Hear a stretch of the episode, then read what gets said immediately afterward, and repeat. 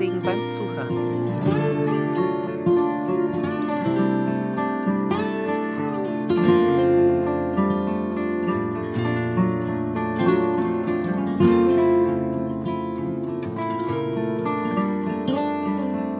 dem dritten Buch Mose lesen wir die Kapitel 11 und 12.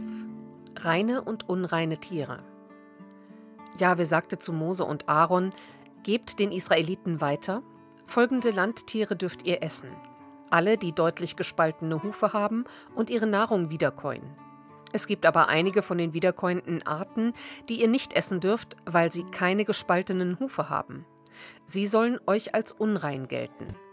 Dazu gehört das Kamel, der Klippdachs und der Hase. Auch das Schwein soll euch als unrein gelten, denn es hat zwar gespaltene Hufe, käut aber nicht wieder. Ihr dürft nichts von ihrem Fleisch essen und sie auch nicht berühren, wenn sie verendet sind. Sie sollen euch als unrein gelten. Eine Anmerkung: Hasen werden zoologisch nicht zu den rinderartigen Wiederkäuern gerechnet, trotzdem kauen sie einen Teil ihrer Nahrung zweimal. Neben ihrem üblichen Kot scheiden sie nämlich von einem Vlies umgebene vitaminreiche Kügelchen aus, sogenannte Kakotrophe oder so ähnlich. Diese werden sofort wieder aufgenommen und an einer bestimmten Stelle des Magens der Kardialregion noch einmal verdaut. Hindert man die Tiere an dieser Form des Wiederkäuens, sterben sie nach kurzer Zeit.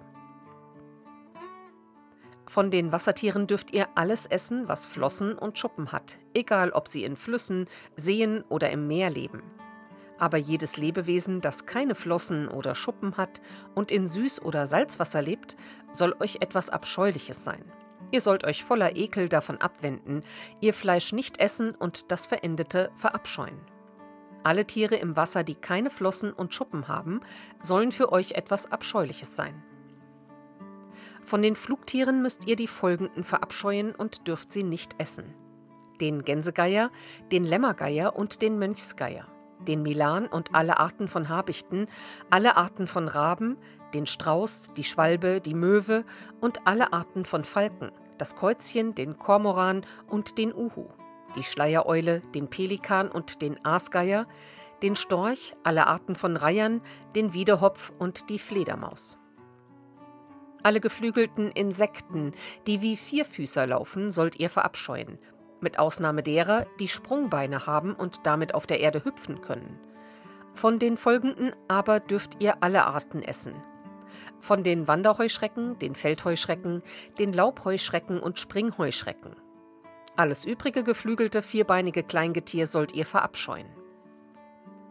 An all den folgenden Tieren verunreinigt ihr euch. Jeder, der ihr Aas berührt, ist bis zum Abend unrein. Und jeder, der etwas von dem Aas aufhebt, muss seine Kleidung waschen und ist bis zum Abend unrein. Jedes Tier, das gespaltene, aber nicht ganz gespaltene Klauen hat und nicht wiederkäut, ist unrein für euch. Jeder, der sie berührt, wird unrein. Alle Vierbeiner, die auf Tatzen gehen, sollen euch unrein sein. Jeder, der ihr Aas berührt, wird unrein bis zum Abend. Wer ihr Aas trägt, muss seine Kleidung waschen und ist bis zum Abend unrein. Das alles ist unrein für euch. Von den kleinen Landtieren, die auf der Erde wimmeln, sind die folgenden unrein für euch. Der Maulwurf und die Springmaus, alle Arten von Dornschwanzechsen, der Gecko, der Varan, die Eidechse, die Blindschleiche und das Chamäleon. Von dem Kleingetier sind diese also unrein für euch. Jeder, der sie berührt, wenn sie verendet sind, ist bis zum Abend unrein. Und jeder Gegenstand, auf den ein solches totes Tier fällt, wird unrein sein, ob es ein Holzgerät ist, ein Gleit, ein Stück Leder, ein Sack und jeder Gegenstand, mit dem man eine Arbeit verrichtet. Er muss ins Wasser gelegt werden und bleibt unrein bis zum Abend. Dann wird er wieder rein. Fällt solch ein totes Tier in ein Tongefäß, wird alles, was sich darin befindet, unrein und das Gefäß muss zerschlagen werden. Jede Speise, die man essen will und die mit Wasser aus solch einem Gefäß in Berührung kommt, wird unrein sein. Auch jedes Getränk aus solch einem Gefäß wird unrein. Alles, worauf etwas von dem Aas fällt, wird unrein. Ein Backofen und ein Herd muss eingerissen werden. Sie sind unrein und sollen euch als unrein gelten. Nur Quellen und Zisternen, in denen sich Wasser sammelt, bleiben rein. Wer aber das Aas darin berührt, wird unrein sein. Wenn solches Aas auf Saatgut fällt, bleibt es rein. Wurde aber Wasser auf das Saatgut gegossen und es fällt solches Aas darauf, wird es unrein sein. Und wenn eins von den Tieren verendet, die ihr eigentlich essen dürft, wird derjenige, der das Aas berührt, unrein bis zum Abend. Wer von dem Aas isst, muss seine Kleidung waschen und bleibt unrein bis zum Abend. Wer das Aas aufhebt, muss ebenfalls seine Kleidung waschen und bleibt unrein bis zum Abend. Und alles Kleingetier, das auf der Erde wimmelt, ist etwas Abscheuliches. Es darf nicht gegessen werden. Alles, was auf dem Bauch kriecht und alles, was auf vier oder mehr Füßen läuft, alles Kleingetier, das auf der Erde wimmelt, dürft ihr nicht essen. Es ist etwas Abscheuliches. Macht euch durch das wimmelnde Kleingetier nicht selbst zu etwas Abscheulichem. Verunreinigt euch nicht an ihnen und lasst euch nicht verunreinigen durch sie. Denn ich bin Jahwe, euer Gott, heiligt euch. Ihr sollt heilig sein, denn ich bin heilig. Verunreinigt euch nicht selbst durch all das Kleingetier, das sich auf der Erde regt. Denn ich bin Jahwe, der euch aus Ägypten geführt hat, um euer Gott zu sein. So sollt ihr heilig sein, denn ich bin heilig.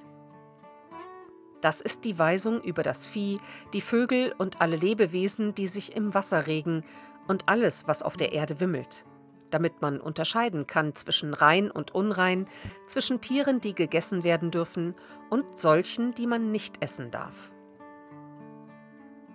Reinheitsvorschriften für Wöchnerinnen. Jahwe sagte zu Mose: Rede zu den Israeliten und sag ihnen: Wenn eine Frau einen Sohn zur Welt bringt, ist sie sieben Tage lang unrein, so wie während ihrer monatlichen Blutung. Am achten Tag soll der Sohn beschnitten werden. Dann soll sie noch 33 Tage zur Reinigung von ihrem Blut zu Hause bleiben. Sie darf nichts Heiliges berühren und nicht ins Heiligtum kommen, bis die Zeit ihrer Reinigung vorbei ist. Wenn sie eine Tochter zur Welt bringt, ist sie zwei Wochen lang unrein, so wie während ihrer monatlichen Blutung. Und 66 Tage soll sie zur Reinigung von ihrem Blut zu Hause bleiben. Wenn die Zeit ihrer Reinigung für einen Sohn oder eine Tochter vorbei ist, soll sie ein einjähriges Lamm als Brandopfer und eine Taube oder eine Turteltaube als Sündopfer zum Priester an den Eingang zum Offenbarungszelt bringen. Dieser soll es Jahwe darbringen und Sühne für sie erwirken. Dann wird sie rein von ihrem Blutfluss sein. Das sind die Reinheitsvorschriften für Wöchnerinnen. Reichen ihre Mittel für ein Schaf aber nicht aus, soll sie zwei Turteltauben oder zwei junge Tauben bringen, eine zum Brandopfer und eine zum Sündopfer. Der Priester soll Sühne für sie erwirken, dann wird sie rein.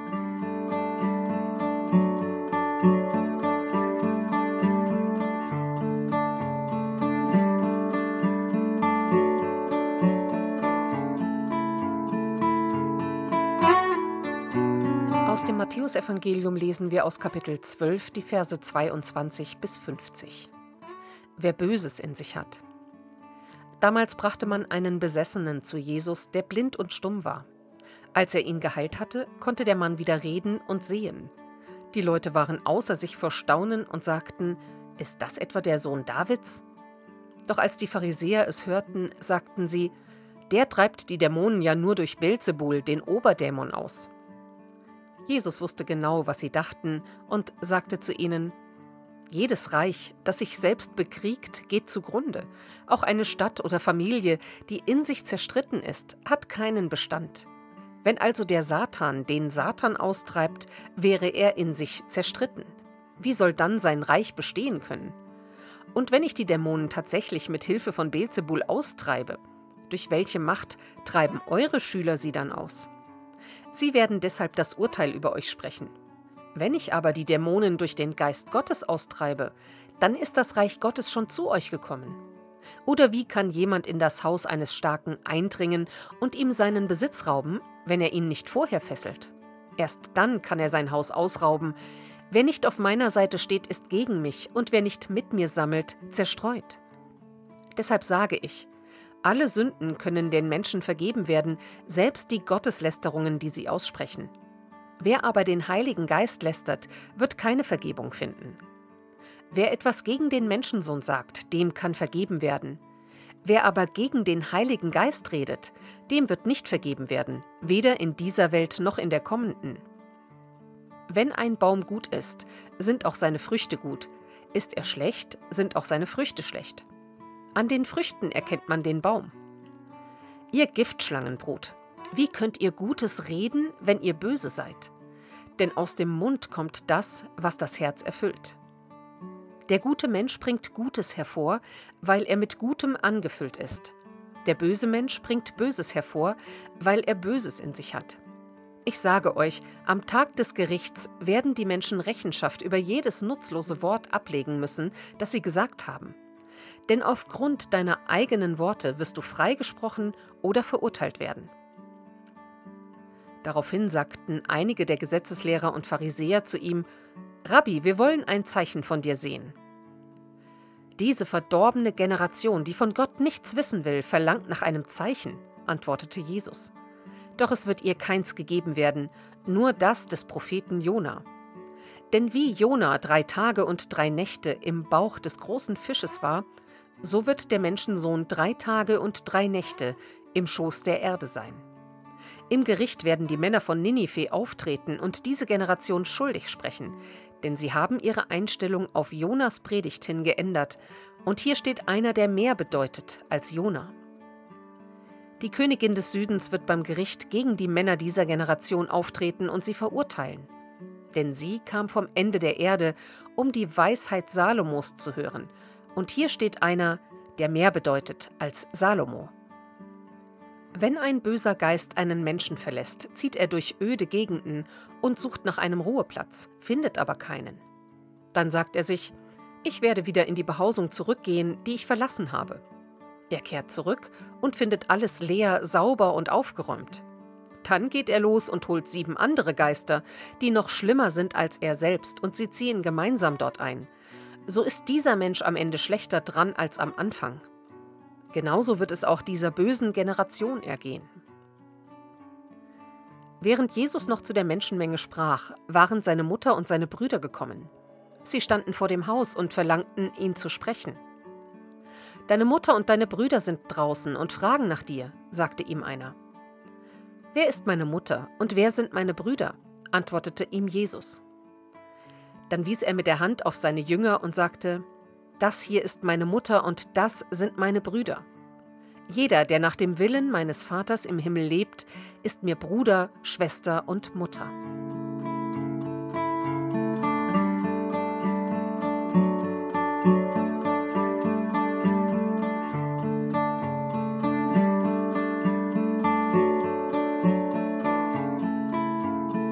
Psalm 38 Zermürbt von Krankheit und Schuld ein Psalmlied zur Erinnerung von David. Jahwe, straf mich nicht in deinem Zorn, züchtige mich nicht in deinem Grimm. Denn deine Pfeile bohrten sich in mich hinein, deine Hand liegt schwer auf mir. Mein ganzer Körper ist wund durch deinen Zorn, und durch meine Sünde ist keins von meinen Gliedern heil. Meine Schuld wächst mir über den Kopf, sie wiegt zu schwer, ich kann sie nicht tragen. Meine Wunden stinken und eitern, weil ich so unvernünftig war. Gekrümmt und tief gebeugt schlepp ich mich trauernd durch den Tag. Brennender Schmerz quält meine Seite, nichts ist mehr heil an mir. Müde bin ich und ganz zerschlagen. Manchmal schreie ich, weil mein Herz so rast. Du weißt, wonach ich verlange, Herr, du hast ja mein Stöhnen gehört. Mein Herz pocht und meine Kraft ist fort, auch meine Augen versagen den Dienst.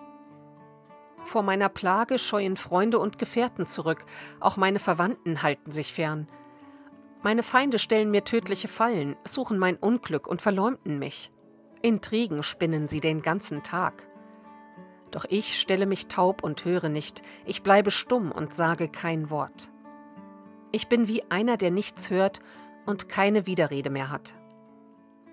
Auf dich verlasse ich mich, Jahwe, du wirst antworten, Herr, mein Gott denn ich sagte, sie sollen sich nicht über mich freuen, nicht triumphieren, wenn ich den Halt verliere. Denn es fehlt nicht viel zu meinem Sturz, mein Schmerz erinnert mich daran.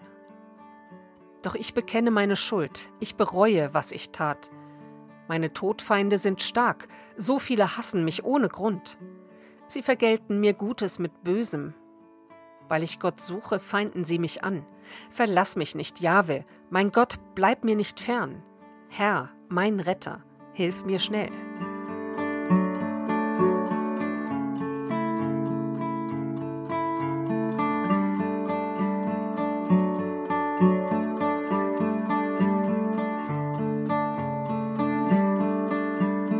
Aus Sprüche 10 lesen wir die Verse 8 und 9.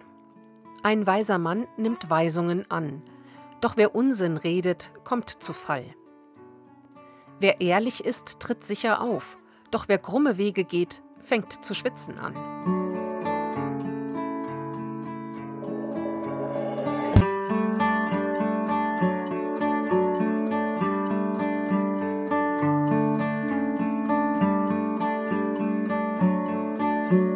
Soweit der heutige Bibeltext. Die Losung steht in Sprüche 20, Vers 9. Wer kann sagen, ich habe mein Herz geläutert und bin rein von meiner Sünde? Und dazu aus Lukas 5, Vers 22. Als aber Jesus ihre Gedanken erkannte, antwortete er und sprach zu ihnen, Was denkt ihr in euren Herzen?